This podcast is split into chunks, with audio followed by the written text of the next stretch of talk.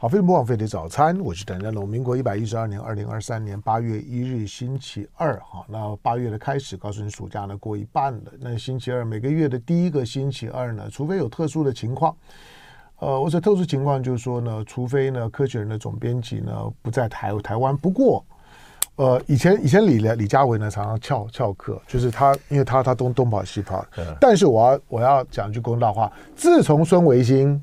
把李佳维干掉了之后呢？没有没有没有没有没有，好了，没有开玩笑了。好的的都很准准时。来，今天呢，在我们现场为大家呢导读呢这一期呢精彩的《科学人》的那《科学人》杂志的总编辑，那同时也是呢台大物理系呢及天文所的教授呢孙伟新孙教授，欢迎。好，好，那我们的香龙兄好啊，各位观众跟听众朋友大家好。好，强调一下，你说不是我干掉李佳维啊。李佳维之后还有林一平老师，他也是总编辑，然后才轮到我的。这是为什么？大家常常搞错了，以为徐志摩是因为陆小曼而没有没有没有没有，他是为了林徽因而离婚的，啊。不要告诉我。好，对我我就要故意讲给李佳维听，因为因为我知道他一定会很很很怀念我们。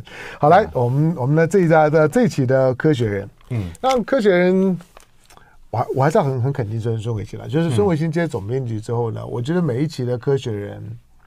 从封面开始的巨舰巧思，就是有花心思在封面。当然说封面的封封面很很重要。封面除了除了会吸引，就是说呢，读者第一时间看到之后呢，喜不喜欢，有没有没有感觉之外，他会看得出来，就是说呢，科学人这个编辑团队呢，对于这一期的主题的思考，以及对自己刊物的重视。好，当然了，因为我们现在现在节目在播出的时候呢，因为孙维新。所以七点钟的时段，你看到星期一到星期五七点钟的时段呢，我从来都不开摄影镜头，但是为了孙维新开。我还真的是没化妆，很对不起大家。这个是有有标准的，就是飞碟上是有标准的，好吧？那孙孙伟新，孙伟新在我们现场，所以大家呢，现在呢，你可以，你也可以透过呢 YT 的直播，你会看到呢，我们的直播间里面呢，你可以看到，除了我们台湾的内容之外呢，你会你会看到呢，我为什么看到孙伟新我很嫉妒的原因，好吧？那这一个这这期的，就是说呢，这个的科学杂志啊，Sci Sci 呃 Scientific American，就是应该应该讲叫做。美国科学人，那科学人杂志的中文版，它的封面呢是一只可爱的鹦鹉，那呃，它的标题呢叫“大英帝国”，鹦鹉的鹦啊，大英帝国外来种扩张的全球化。好，但是呢，在我们谈鹦鹉以前啊，因为我我我刚跟你小小聊之后，我发现你对你对鹦鹉的现在的处境啊，我觉得。你有一种比一般人更深沉、更深刻的同情，这个呢，待会儿呢，让让孙维轩解释一下。不过这期的《科学人》杂志呢，除了除了里面的里面的故事跟内容很精彩之之外，他还送了个这个东西。嗯嗯，这玩意儿呢，当然一看一看就知道呢，是是复是复刻版。嗯，可是即使复刻版呢，也很珍贵。来解解释一下。我手上拿这张报纸是什么？很高兴，刚刚香龙兄讲到了我们的封面，嗯、而且讲到了“大英帝国”这四个字。嗯、我需要把这个 credit 给我们的编辑部，《科学人》杂志的编辑部。嗯、这帮年轻人呢，我觉得特别有创意。讲到“大英帝国”，就隐隐含的日不落，鹦鹉已经被人类带到了全球，在过去一千年里面。嗯。另外一个就是《科学人》《科学美国人》（Scientific American） 一八四五年。八月二十六日的八月二十八日的复刻版、嗯、第一版，嗯，就一模一样的印出来。哎，这个还蛮大张的哎。香龙，现在把它打开来看一下。对，我就这样打开，就一张全开。嗯、对对对，很棒，全全开。我，我们来读读看看，我们哪个读者或者是听众、观众朋友有这个耐心，能够把第一期嗯重新读一遍，重新读一遍。那你可以看得到这个一八。四五年，嗯，到现在一九四五年到二零四五年就快两百年了，嗯，那现在是二零二三年，一百八十年之前的人就有这样子的远见，嗯、然后这个东西还没有断过，延续到今天。嗯、那当然，台湾的中文版的。呃，科学人杂志呢也延续了二十几年，真的很感谢像王荣文创办人，没错，李佳伟总编辑，没错，还有我们现在呃曾志郎老师院士，没错，现在呃接手的这些林永祥董事长这些团队，嗯，我觉得很高兴，至少我们在科学事实内容上面还有一个经典的这个出版品上面呢，都扮演了一定的角色。哎，我觉得，我觉得能能够能够把第一期的，就是说。科学美国人 Scientific American 的这样子一个第一期，嗯、然后用复刻的方式，嗯、当做是这一期《科学人》杂志的附赠的小礼物，嗯，我觉得很有很有意义。我在我在我在看的时候，倒不是它的年代，而是在将近两百年前的时候，嗯，一张全开的《科学人》，我发现它里面的插图，那那内容我还没看，可是我光是看它的插图跟构构图。哦，我我就很佩服，两两百年前就这么的精美。哦呀，很漂亮了。当然，香龙兄，如果你要讲说这种插图很漂亮啊，四百年前在科普勒，嗯，他手板手刷的新天文学上，或者是哥白尼的天体运行论，哎，那些拉丁文的内容，然后配上漂亮的图像，你想象不出来那些图像是怎么当年画得出来啊？对。但这个已经很不错了。我我觉得很高兴，香龙兄指出这一点来。但是各位，我们要强调一点啊，从实实物面来说啊。你要去买才能拿到这个，是是，它跟杂志包裹在一起的哈。对了，我我我倒不是因为孙维新，不过呢，孙维新孙维新接总编辑之后，我我倒是每一期呢，我都要花点时间呢，去跟大家说明一下，在我的生命经验里面、生活经验里面，我一直让自己呢，呃，即使离开学校，即使我不是念念念科学、念理工的，可是我都一直保持着一个没有没有目的性的阅读，纯粹就就只是好玩、喜欢。读多少算多少，有的时候不求甚解，因为因为可能要解呢，要花花时间，可能也没有没没本事。可是每每次看，第一个你都会有收获，嗯，第二个你刚读的时候呢，有有些文章一定会有点门槛，可是你也不要对自己要求太高，你就你就读读了之后呢。再有类似的文章出来的时候，你就发现，哎，你慢慢的就开始读出点东都的东西来了。许多个在过去在学校里面自己都觉得不想碰的东西啊，这个时候当你做一个没有目的性的阅读的时候啊，基于趣味，基于自这自己的热情想要去读的时候，那个读起来感觉非常的不一样。所以我一直说，《科学人》杂志从创刊之后呢，是所有市面当中的出版品呢，给我的启发最最大的。而且从此也一直在 update 我的一些一些科学新新知，这是非常棒的。好了，我们来，我们这一在这一期呢，第一个谈到呢封面故故事呢，这只可爱的鹦鹉，大英帝国外来种扩张全球化。嗯，它不只是做做封面哦，而且孙维新呢，把它把你这一期的总编辑的话。几乎就就是对鹦鹉充满了同情的，对不对？嗯，我们对所有的物种充满同情，因为我们需要接触这些物种，才了解它的生命形态，才真正认识它。嗯，但是我需要说一句话啊，套一句现在政治政坛上面很流行的什么三子、四子、五子啊，嗯，我们现在所看到的生物多半就是三子，哪三子？第一个是关在园子里，嗯，第二个。养在笼子中，嗯，第三个摆在盘子上，嗯，这是我们常常看到的我们的动物的形象啊。但实际上，这个动物应该有海阔天空，它们自然发展的环境。但是呢，人类在过去一千年里面，把鹦鹉，因为它长相漂亮，然后声音洪亮，嗯，又聪明。待会儿香龙兄可以补充一下跟鹦鹦鹉之间的这些，对啊，过去的感情。那我们自己也是有一次，我觉得深刻的体验，亲身的接触很重要。二零一三年的一月二号，一月一号是个礼拜天，一月二号那一天呢，象征着凤凰谷鸟园，原来是台湾省政府做的凤凰谷鸟园，它的年纪比科博馆都大。那一天正式并入科博馆，这个传闻传了很久了，在李家维教授当馆长的时候就已经在传鸟园要并，鸟园要并，那就是很久以前了。但到我当馆长以后两年，刚好做组织改造，终于把鸟园并进来了。那那一天一月二号早上风和日丽，当然是冬天了。嗯，我们一行一行人就站在鸟园前面，大家拍张照片。我以为这样就已经交代过去了，结果呢，鸟园同仁走过来，拿了一只布莱斯犀鸟，犀牛的犀，嗯，它的名字就叫布莱斯犀鸟。犀鸟就是那嘴很大，哎，大嘴鸟，对，就是鸟园的吉祥物，象征大嘴鸟，摆在我手上，那个沉甸甸的感觉。靠在我身上，那个那个鸟的名字叫东东，嗯，就是我我向大家讲话，那是什么东东？东东都以为在叫他啊，那是东东，摆在我手上很温驯的靠在我身上。那鸟园的兽医还教我怎么样拿，它才会不会不舒服啊。透过我的厚重的冬天的西装，都能感受到它的体温。就在那一刻，我觉得跟东东之间有了感情上的联系。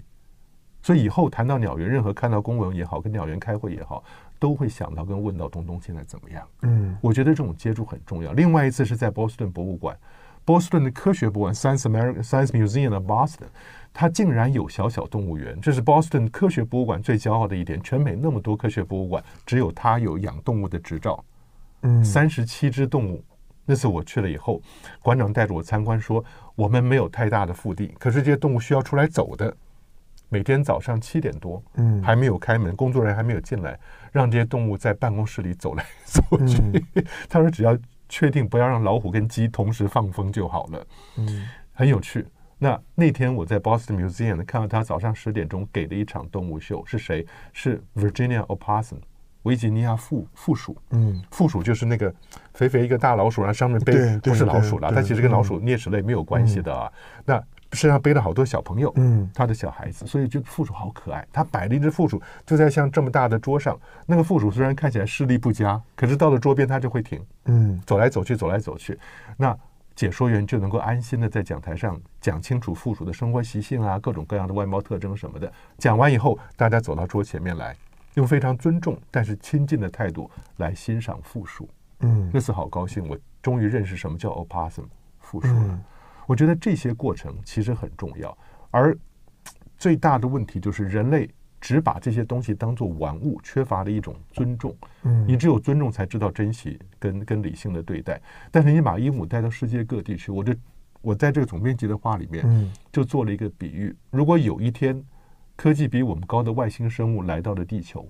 觉得人类 叫声洪亮，长相清秀，嗯、又很聪明，养起来，关到了笼子里去。呃，不单是养起来，他把当宠物带到了银河几个不同的各大星球旁边的行星去。嗯、那结果呢？人类又很厉害。两个重点啊，一个是能不能活，第二个能不能生。嗯，通常呢，这些所谓的比较厉害的物种有一个 ten percent rule。ten percent rule 就是你把一百个带过去以后，它有十个会活下来。嗯。那十个里面，另外 ten percent 是能生的，所以对人类这种强势物种来讲，它很快就会在某些行星上面变得，又能活又能生，变成强势物种了。等到有一天人类开始威胁的本土物种的时候，当本土物种的外外星人，他本土人决定要移除人类，因为这是一个造成破坏的优势物种的话，破坏生态，对人类心里会怎么样想？哎，鹦鹉现在就是哎，已经养到它聪明到。在都市里面是可以开乐色箱的，没没错，没没错。在野外是破坏农作物的比例高达百分之二十到三十。嗯，无论玉米啊也好，其他各种各样的，它它它这样去破坏农作物，当然就变成一个负面的害鸟。到了都市里面，它更能活得很高兴。可是人类又不敢不好意思去移除鹦鹉，因为它太好看了。嗯，所以就搞得很尴尬。那非洲有些地方开始真正是用枪杀的方法去移除鹦鹉了。那你觉得是鹦鹉的责任吗？不是，那呃，因而且鹦鹉的种类蛮多的，对不对？嗯嗯、然后有有的毛色又非常的鲜艳。哎呀，而最重要是，鹦鹉是真的很聪明，对不对？啊，呀，对，很聪明。它它的智力大概有有多少？我不知道，看你怎么样判断，用什么样的游戏去判断它吧。说不定可能跟一个呃几个月一两个岁一两岁的小 baby 差不多的，它、嗯、能够判断一些事情，然后做一些反应。对，我有时候在看一些的看一些影片的时候呢，鹦鹉会跟主人吵架，那个那个那个吵得很很很认真啊，你看到它吵到非常有情绪啊，我都会觉得真的吗？这个是这个是这是真的吗？可是可是你看他那个影片，那又很长，那又又不像是假的，就是呢主人主人跟他这样，反正不开心了，两个人就开始在在在在那边吵，所以鹦鹉的鹦鹉的智力，好吧，那可是这又是一个很现实的问题啊，那。对鹦鹉，许多人甚至去收收集鹦鹉，去买的时候呢，可能还蛮贵的，这样要把它当宠物养。可是我看过呢，鹦鹉被当成宠物的之后，大部分呢毛毛发暗淡啊，要不然就是就是呢用那种用自残的方式把自己的毛啊都都咬掉啊，然后变得光光秃秃的很丑，然后绑在一根一根杆子上面，铁链链链着，无非就只是呢主人呢进出的时候取悦它呢，逗它，叫它讲两句话，它的角色就变成是这个样子。对啊，我也觉得很残忍啊。可是人人就这样不是吗？我我以前看过我女儿养过的。小宠物里面有是有有几只是蜜袋鼯，嗯，Sugar Glider，嗯、蜜袋鼯，嗯、蜜袋鼯真的很可爱，是会飞的那个吗？哎呀，它它一张开来，底下是它的有膜的可以飞。我看我女儿就是离桌，把它摆在桌上，离桌边一一公尺多，椅子推开以后，嗯、一拍膝盖，它就一张开翅，它的膜就飞过来了。嗯，那好高兴，我也很喜欢它，很有 给它取名字叫做哦、悟空啊、方吉啊什么的。嗯、那几只蜜蜜袋鼯一上了你的手，就往你口袋里钻，它喜欢躲到里头去。嗯、但是我问他说，为什么要买这个东西做宠物？他说，经过了宠物店门口，嗯，蜜袋鼯就在门口的笼子里面，指甲在流血。就是你，当然你只能想是宠物店的老板帮他修指甲时不小心把他指甲剪破了再流血，他看了以后真的是没有办法抗拒，就必须把它买下来带回家自己好好照顾。我说，那你可能改天再去那个地方，又会看到指甲流血的蜜袋鼯在门口。嗯，那就是人类在在处理这些动物的方式。你你修剪指甲还算好的，人类就是绝育。因为这动物不能生，就你慢慢把动物融入到到人类生活里面去，然后你用人类的方法去规范动物，那 doesn't make sense to me。你会你会你会鼓励把鹦鹉这种东西当宠物吗？我我不觉得有任何东西值得当宠物的。嗯，应该当宠物的，我应该这样讲。好，我也我也养养过一只小鹦鹉，就说去去鸟店里面呢，去买那个刚出生的，你一定要自己喂。嗯，他他才会真的跟你非常非常的亲亲近，嗯、就是一口一口喂。嗯，那大概一个月左后左右，它大概就是那个羽毛啊等等这些行动力，大概就就可以可以开始自己吃了。它真的跟你非常的亲近，每一天你回来之后，它它就像狗一样啊，它真的跟狗一样，它就跳跳跳跳跳，就是看到你就非常的兴兴奋。你只要一靠近它笼笼笼笼子边，它简直疯了，就是一一这样赶快的把笼子打开，它也不会飞走，你根本不用剪羽毛，它也不会飞走。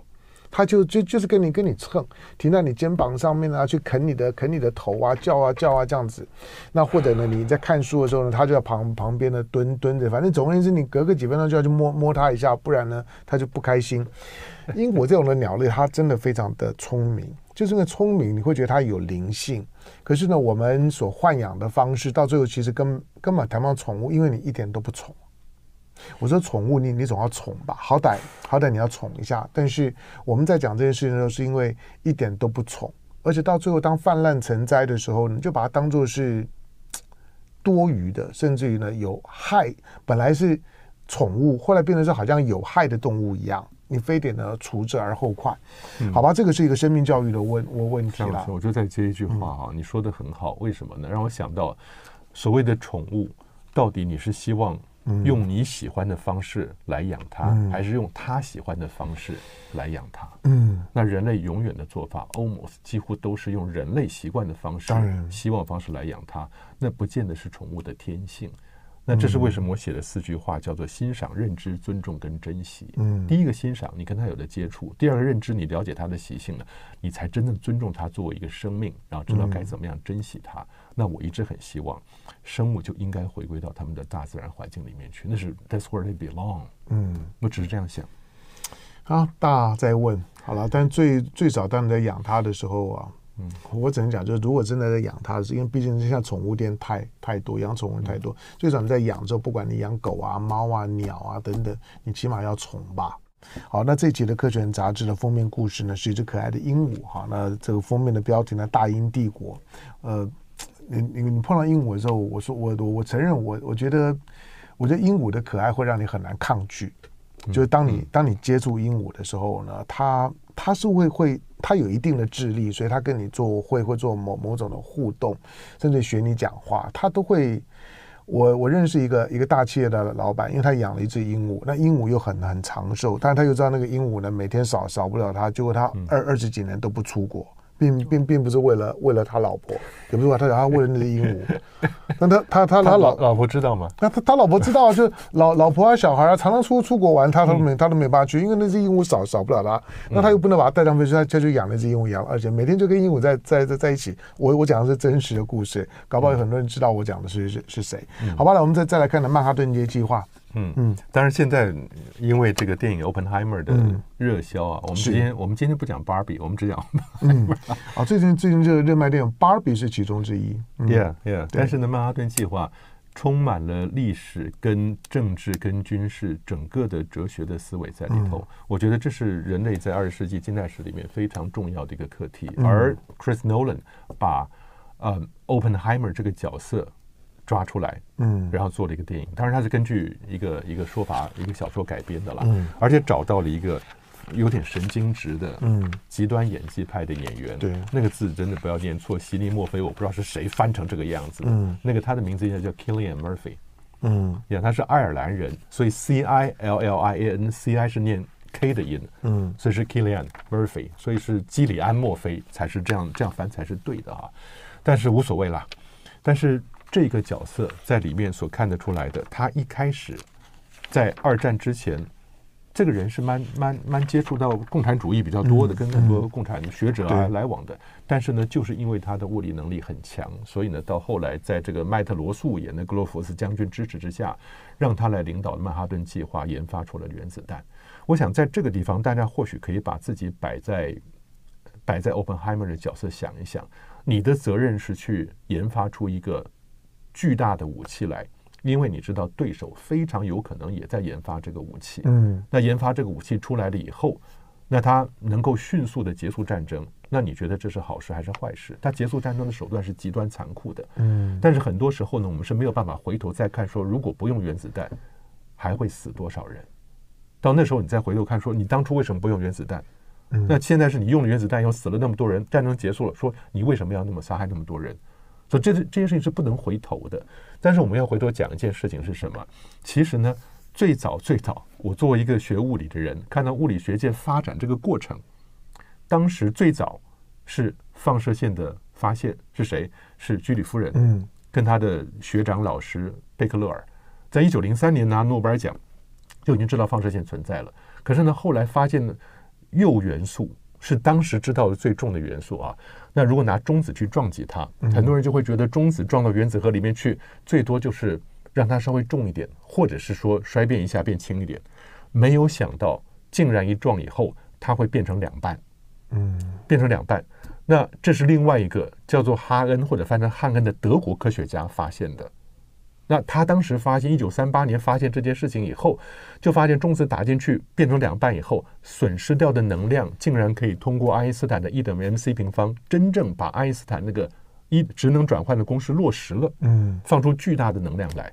那这样也就罢了。可是呢，有人就想到，如果一个中子打进去分成两半的同时出来两个中子，嗯，再出去打到另外两个铀原子。你就会知道它呈指数性的增加，连连锁反应。Yeah，一旦这个连锁反应发生的话，它每个阶段都释放巨大的能量，那整个瞬间爆发，那就是一个巨大的武器。嗯，德国科学家发现的，是，所以你可以想象，那时候是一九三八年了，马上就是二战，欧战就开始了，所以美国人就很担心。到后来，美国人就决定开始要研发这个东西。先一步研发原子弹，德国是谁？海森堡，嗯，测不准原理的海森堡。当时海森堡是领导德国研发核武器的这个这个推手。当然到后来没有研发出来。好玩的是什么？到二战结束的时候，一九四五年结束了，在英国某一个农庄里面抓了十个德国科学家，嗯，算作是一个小型的郊外集中营吧。十个科学家里面有海森堡，也有汉恩，嗯，然后。英国跟盟国想要知道他们到底了解原子弹了解多少，就在他们这个农庄里面四面八方全部装上窃听器，看德国人到底做到什么样程度。因为一九四五年战争其实已经结束了，那没有想到在一九四五年他们在那边 held captive 在那个农庄里面的时候呢，八月六号、八月九号，日本日本被原子弹轰炸了。对，德国科学家惊讶地发现美国人竟然做出原子弹来。嗯，那你就。从窃听器想知道海森堡他们当初是不是有能力做？按照海森堡的说法啊、哦，嗯、有能力做，但是他们拒绝帮纳粹做啊。海森堡说：“我故意误导到别的方向去，让德国纳粹做不出原子弹。”他的说法，嗯、结果后来窃听器告诉大家说，海森堡他们其实很惊讶，美国人竟然做得出原子弹，因为他们当初算错了。嗯，他们算那个临界质量 （critical mass） 算得太大，要一公吨的铀。才做得出来浓缩铀，嗯、那其实美国人一年只能做三十公斤的浓缩铀，所以不可能做出来。海森堡当时是这样想的，没有想到美国人真做出来以后轰炸。但你知道八月份过了以后呢，这一群科学家被拘禁在那个农庄上，到了十一月中旬，开始欢乐的唱德国歌曲。嗯，为什么？因为汉恩得诺贝尔奖。即使他是德国人，但因为他是第一个发现核分裂现象的人。所以呢，他在那年十一月还是得了诺贝尔奖。嗯、英军还算有人性，让他写封信给诺贝尔奖委员会说，说我因为某些自己不能掌握的原因，所以现在不能来领奖。是科科学归科学，政治归归政治。对对，到了第二年的一九四六年年初的时候呢，汉恩他就被释放了。嗯，所以他在那一年的秋天到到瑞典去补领了他的诺贝尔奖。好，这是这是学学物理的人的 dream 嘛？哦，我也是学物理的人，他是不管后果，他只看真相。真相揭出出来了以后，所造成的后果是怎？那就在掌握在政治人物手里了。嗯，就政治人物决定要怎么样用你科学家发现的真相。所以你把这个事情怪在科学家头上有道理吗？你觉得是 Oppenheimer 说你你把小男孩跟胖子这两个枪式跟内爆式的原子弹摆上轰炸机去轰炸，他决定的 Hiroshima 跟 Nagasaki 吗？不是啊，整个所有的决策阶层都要共同承担这个历史责任的。但重点是什么？重点是，一九四五年战争已经结束了，一九四六年。就提出一个巴洛克计划，巴鲁克计划干什么？美国人他是核子强权，唯一的核子强权，就决定要把大家来签个契约，在联合国里面签个契约以后呢，把所有国家，无论是铀原料、核原料的生产，它的生产线原料的开发，跟核电厂都归到这一个美国人成立的控制总署下面去。嗯，苏联不答应。苏联当然不答应，嗯，当然不会答应。美国人的条件是，当你所有的国家都签署这个条约了，表示你的任何核发展都控制在这个总署底下，我就可以把我的核武器全部毁掉。嗯，哎，听起来还不错嘛。嗯，然后把核技术大家和平，全世界和平应用。苏联不相信，苏联说什么？他提出个对岸来，你先毁掉所有核武器，我们再签这个条约。嗯，你就知道结果是什么？更不用说，一九四九年，各位，苏联试爆了成功的第一个原子弹。嗯。从那以后，美国跟苏联就不会再谈了。当然，嗯，然后而且那时候冷呃冷战也都已经被设定好了。对，一九四九年苏联发展的第一个原子弹出来以后，你知道美国人做什么？发展氢弹。嗯，发展氢弹的负责人是泰勒，Edward Teller。对，泰勒跟欧本海默搞不好。嗯，哦，那里面又牵涉到很多复杂的恩怨情仇了。嗯。好，我们今天在在谈曼哈顿计划的时候，不止在谈一谈一件谈一部电影，或谈一个事事不关己的，好像很遥远的事儿。不，因为这个问题，你刚刚讲的就是说，美国的那那个做法是无论如何不能有有这种大规模杀伤性的武器啊，有有扩散的机会，所以他希望能够能够有一个有一个机构呢，把大家呢发展的能力呢都没收，嗯，然后呢大家以后都不要用，就就最多就只能够用一些的传统武器。可是，这永远是个难难题，就是任何的科学的进展都会到相对。现在不管是 AI，不管是生物科科技，不管是呢早期的，就是说呢这种的原原原子弹的武器都一样，一旦开始了之后，它从来都不受控的，它一定会继续往前走。所以大家不断提醒，就是说呢，这些的科技最后呢会回头会毁毁灭人类。我们知不知道？我们知道。我们认为有没有可能？我们也认为也有可能。可是呢，在人类的这种的互信基础不够的竞争当中的时候，它是挡不住的。对，好吧。眼眼睛，当我们在看核武器的时候，我其实最最近最近在自己的节目当中呢，我倒是谈核武器的频率呢高了一点，因为因为我真的觉得有关于核不扩散协议已经不存在了。现在当当动动不动呢就就是就是把这些呃核潜舰都可以当做商品一样的销售。也可以到到韩韩国，然后呢去展示，然后俄罗斯已经把他的战术性的核武已经摆到了白俄俄罗斯。那他到当俄国的国防部长到朝鲜去访问的时候，去参观了朝鲜的核武器，那几乎是在为为为了朝鲜在背书，就是有关于核扩散这件事情。现在技术已经不是什么太机密的事儿了，就是核武器的技术。嗯剩下的都是意愿的问问题，而当现在的核不扩散呢，慢慢的不再成为一个禁忌的时候，人类都必须要面对将来核武器会越来越普遍，越来越商品化，距离我们的巨大的毁灭不确定什么时候，你会你会感受到核武器再一次的爆炸。嗯，不晓得希望不不会来，在我们现现场的呃，除了人长得帅、讲话很好听、讲讲故事很棒的孙维新，那台大物理系的天文所的教授，也是《科学人》杂志的总编辑。那么进广告，广告回头之后呢，我们再再再谈呢下一个主题。下一个主题呢，我们到木星的卫星呢去探险。我们都都知道呢，木星呢是最大颗的行行星，太阳系里面最大颗的行星。嗯那我们通常都只注意到行星，可是为什么特别去木星的卫星？许多的太阳系的探索现在都针对木星的卫星。除了火星以外呢，人类最感兴趣的大概就就就是木星的卫星了。为什么？那二零二三年八月号的《科学人》杂志的封面故事呢，是一只漂亮的鹦鹉。好，那这一只这只鹦鹉呢，在告诉你呢鹦鹉的故事。那它的它的标题呢叫《大英帝国：外来种扩张的全球化》。鹦鹉现在呢，在全世界各地呢都可以看得到。那甚至于呢，呃，迪士尼的卡呃呃卡通，迪士尼的卡通呢，都把鹦鹉呢，鹦鹉呢拍成它的主角了。估计。它很聪明，它很人性，它的物种呢非常多，而且它很长寿。所以呢，鹦鹉呢，作为人类的人类的陪伴的时候呢，不止把它当做是奇珍异兽呢，在收藏，而它现在全世界都很普及，普及到有些地方野外呢，你都会看到很很多的野生的鹦鹉。我到澳洲去的时候呢，许多的鸟园鹦鹉呢，到处都都都是，那都都不是人人养的。你只要人一来之后呢，手上有东西，他们就通通都飞过来，也也不怕你，爬到你身上满满的都是。嗯，好，再来呢，我们来我们我们来关我们来关注的呢，这个是呢木星的卫星。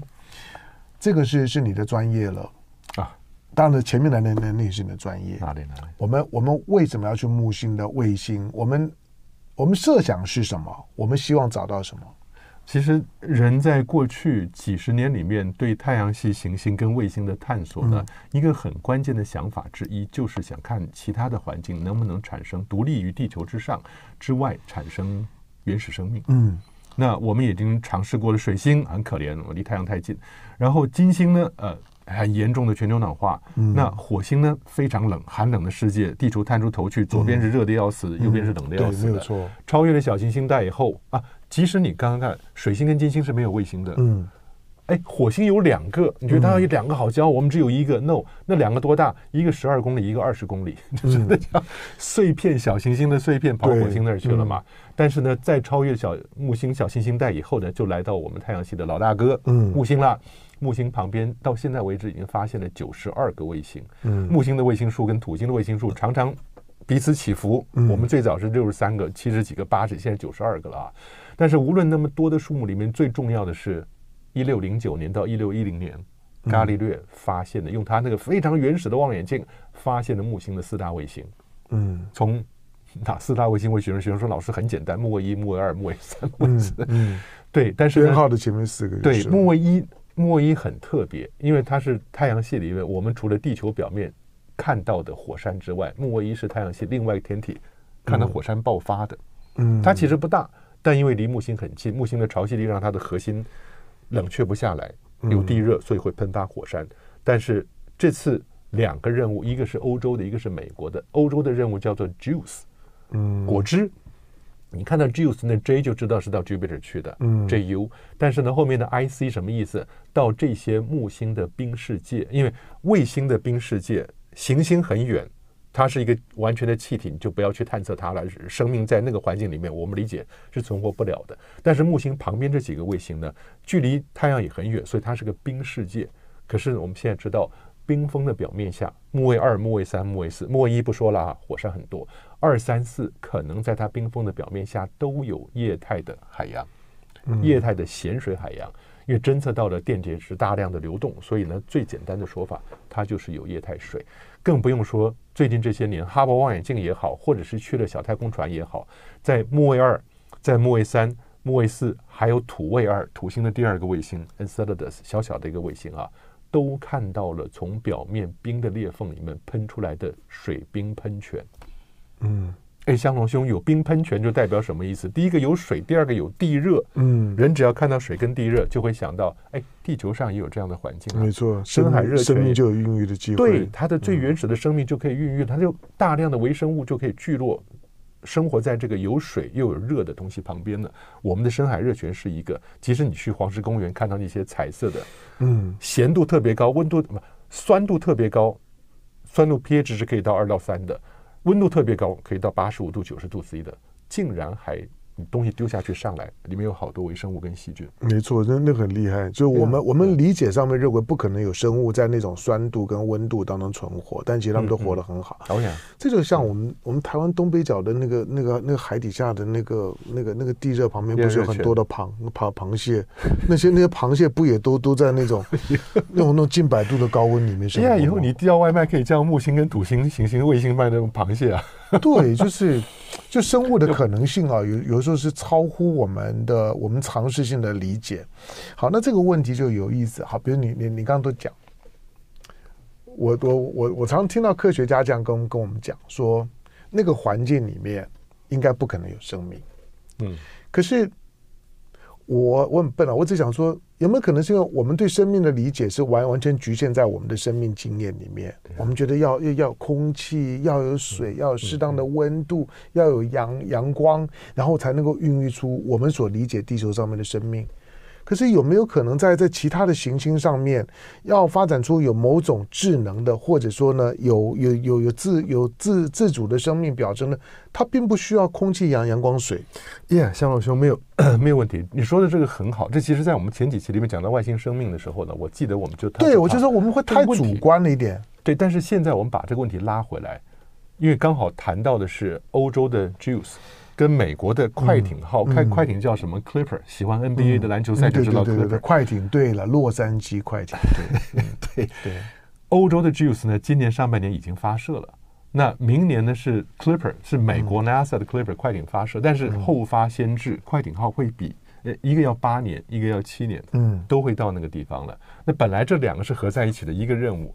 后来因为 NASA 经费不足退出来以后，欧洲人说：“那我们就自己搞吧，搞得很辛苦。嗯” NASA 又找到钱了，说：“那我们自己也搞一个。”到现在为止没有关系，两个同时到了木星系统里面去以后，一个研究木卫二，一个研究木卫三，因为这两个是木卫三是全太阳系里面最大的卫星。嗯、我不知道各位听众跟观众知道不知道一个重要的事情：木卫三比我们的月亮跟水星都大。嗯，哎，你木星的一个卫星是比水星都大，我就不知道占星术要怎么样往下讲。嗯，你有水星在里面扮演很重要的角色，为什么比它大的木卫三没有呢？啊，不说今天我不谈占星术啊。但是话说回来，木卫三这个巨大的太阳系里面卫星，再加上土卫六，第二大的是谁？是土星第六个卫星泰坦。哎，那个人的卡西尼号太空船，嗯，美国发展的，上面带了一个欧洲的惠更斯号登陆艇，嗯。在几年以前，十几年以前，已经到了土星旁边去，然后把欧洲的惠更斯号丢下去泰坦表面，穿过了浓密的大气层以后，落在表面，竟然看到了泰坦土卫六上面布满了江河湖海，是甲烷构成的，不是水。真的是那些照片很动人，对学天文的人来讲，那简直是动人的不得了的。你看到那个完全不一样的世界，所以香龙兄，我是觉得啊，在往后的一二十年，我比较乐观，我会觉得人类在太阳系里面会找到独立于地球发展生命之外发展出来的原始生命。到那时候，我们的教科书、我们的人生哲学需要重新写过了。好，听得突然间无我无语，就是不就是我不晓得在自己。要如何去面对那一刻，对不对？就是当人类发现自自己不再独一无二、不再至高无上的时候呢，这个宇宙当中不离开太阳系都有各种可能的时候，那太可怕了。没有离开太阳系，但是就已经有其他的生命可以用它的方式去孕育、去呈现的时候，那太阳系以外。哇那个有多多有多多少的可能？你看，向向老师，我再接一句话。你刚刚讲这句话，让我们想到一个什么？叫做极端哥白尼原则。嗯，Extreme Copernican Rules，什么意思呢？当时最早不是地球是宇宙中心吗？嗯，后来哥白尼把地球移开了，太阳是宇宙中心。嗯，后来发现太阳也不是，太阳只是银河里面中间一个小小小恒星。后来哈勃告诉你们，银河也就是几千亿个银河里面一个。到后来八零年代的爆炸宇宙学出来说，我们的宇宙也不过是很多宇宙里面的一个宇宙。嗯、对，这个叫极端哥白尼原则。那现在会发现，当我们知道还有别的宇宙、还有别的银河存在的时候，嗯、我们发现呢，我们的太阳系不是唯一的，就觉得很失落、很沮丧。如果哪一天发现我们作为生命也不是宇宙里面唯一的一个生命，别的地方没有别的生命的话，嗯、那就是把极端哥白尼宇宙呃原则再往前推了一步了。嗯，对啊，到那刻时候我们或或许可以。